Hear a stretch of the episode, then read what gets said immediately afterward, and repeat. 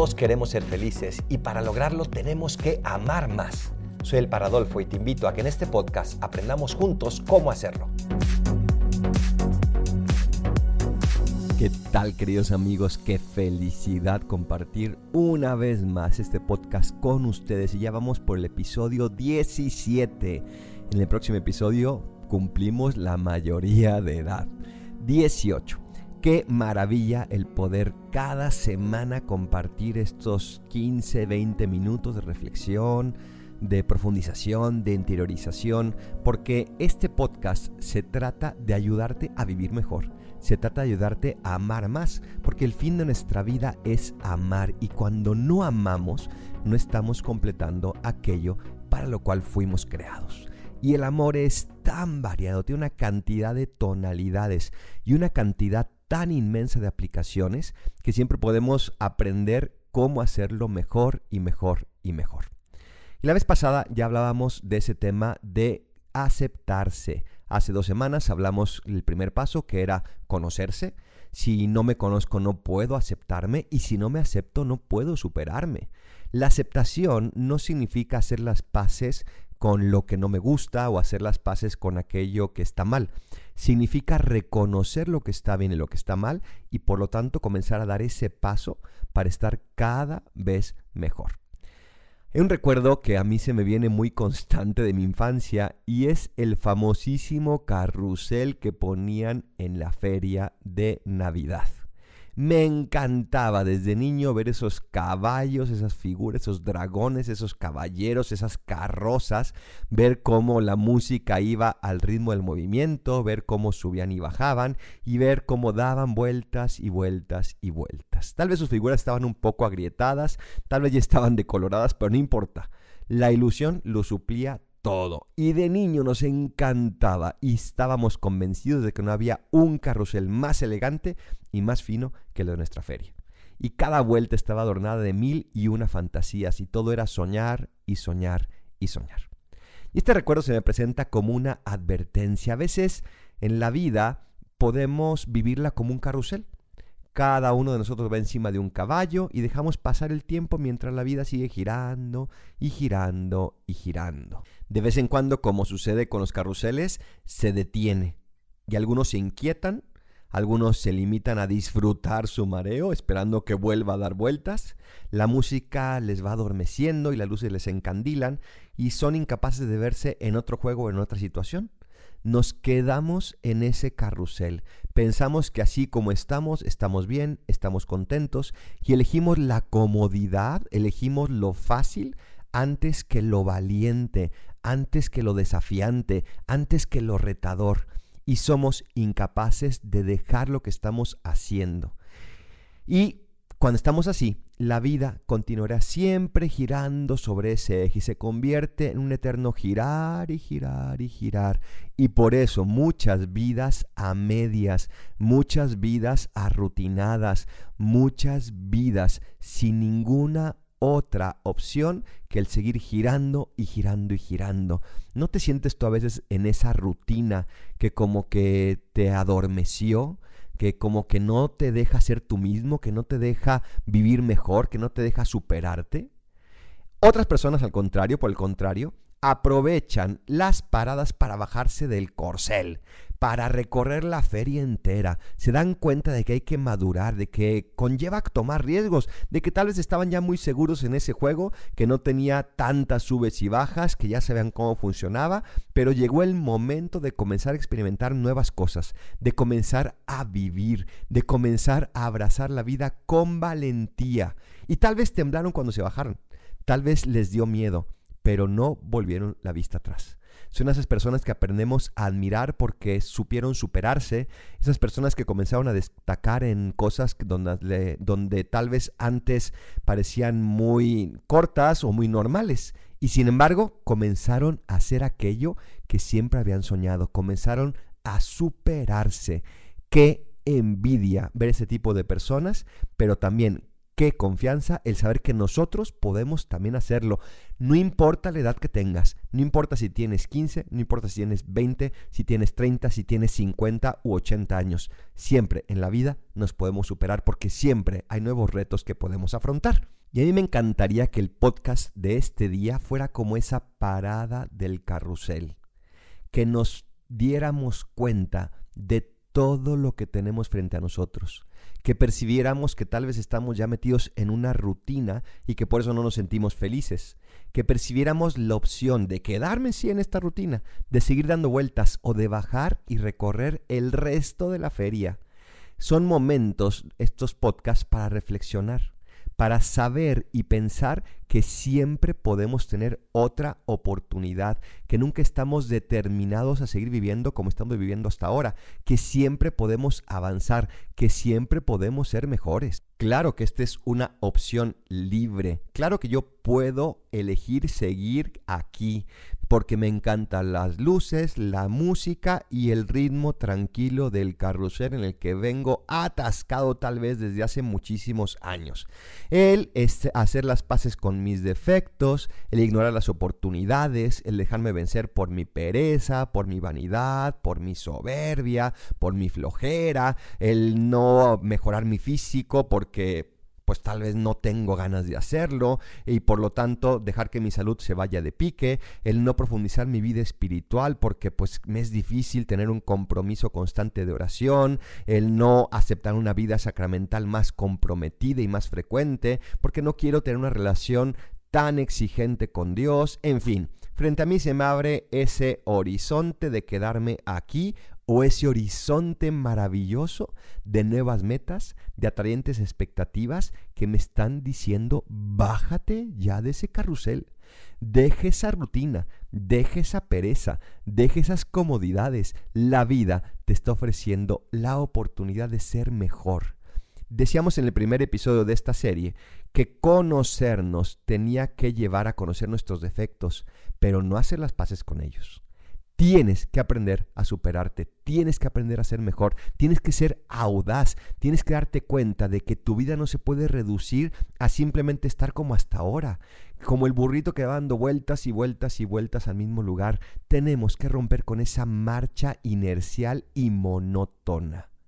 Hoy te invito, salta de ahí, rompe con la timidez, rompe con el miedo, rompe con ese temor de ser distinto a los demás, rompe contra la injusticia, rompe frente al miedo de qué dirán, salta de ese vicio del alcohol o de la droga, rompe con esas cadenas que te tienen ahí atado, rompe y date a la tarea de ser la mejor versión de ti mismo porque puedes superarte.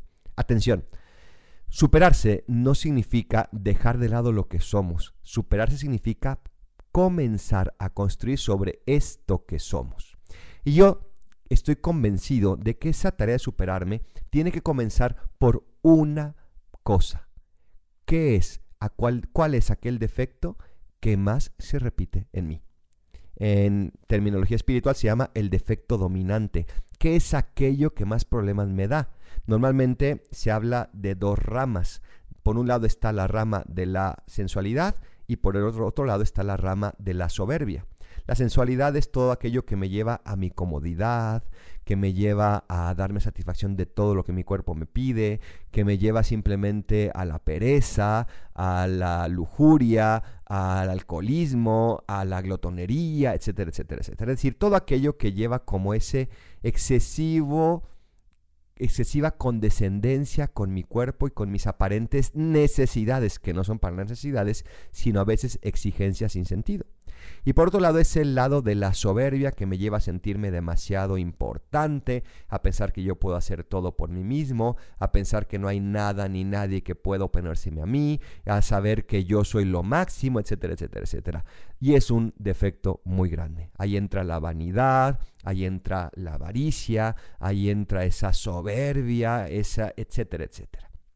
Tenemos que elegir un defecto dominante y después trabajar las virtudes que sea contraria a ese defecto. En otro episodio vamos a hablar de lo que es un plan de vida espiritual y cómo poderlo desarrollar, pero por ahora les dejo con esto. Y es que podemos tener un excelente conocimiento de nosotros mismos, podemos aceptarnos tal como somos, pero si no le hacemos caso a la exigencia que surge de nuestro corazón, esa exigencia que dice, tú puedes mucho más, tú puedes superarte, salta ese carrusel y recorre la feria, si no le hacemos caso, ahí nos vamos a quedar para siempre. Cuando pienso en esta consigna de superarse, me viene a la mente el juego de damas inglesas. Si se acuerdan ese juego que es cuadrado y que tiene dos colores y es simplemente uno contra otro. Y se rige esencialmente por tres reglas que hoy te quiero compartir, que son las reglas por las cuales nosotros también debemos de guiarnos en nuestra vida. Primera regla, no se pueden dar dos pasos a la vez. Qué fácil nos olvidamos de esta verdad. Con frecuencia queremos comernos el mundo, con frecuencia nos damos cuenta de lo mal que estamos en ciertas cosas y queremos cambiar de un día para otro, queremos conquistarlo todo en un instante, en un ya. Pero parece que siempre hay algo que se opone. Y creo que eso que se opone es que queremos llegar enseguida a la meta, cuando tenemos que tener como meta algo exigente, pero saber que se va llegando paso a paso. Y no estoy hablando de conquistas externas, ¿eh? De conquistas internas, que esas son las más difíciles. Cambiar un defecto, cambiar un mal hábito, no es tarea de unos días, no es tarea simplemente de proponérnoslo, es tarea de cada día y estar encima de nosotros prácticamente toda la vida. Y es que como dice el proverbio chino, con la ayuda del tiempo y de la paciencia, la hoja de la morera termina por convertirse en seda, pero no de un día para otro. Tenemos que trabajar todos los días sobre nosotros mismos e ir dando ese paso a pasito, con la certeza de que si seguimos avanzando, algún día llegaremos a la meta. ¿Te vas a caer? No pasa nada. Lo importante es tener la dirección correcta. A veces te vas a desviar. No pasa nada. Lo importante es volver a esa misma dirección. Y en las caídas me levanto porque sé hacia dónde estoy yendo. Segunda regla, solo se puede ir hacia adelante, no hay marcha atrás.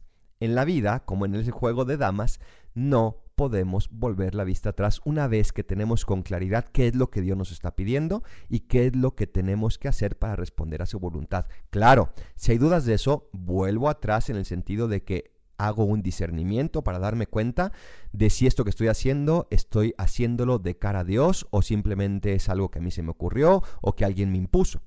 Pero si ya dimos ese banderazo de salida y tenemos la convicción de que por aquí me está enviando Dios, no hay marcha atrás. Como dice Jesús, el que pone la mano en el arado y vuelve la vista atrás no es digno de mí.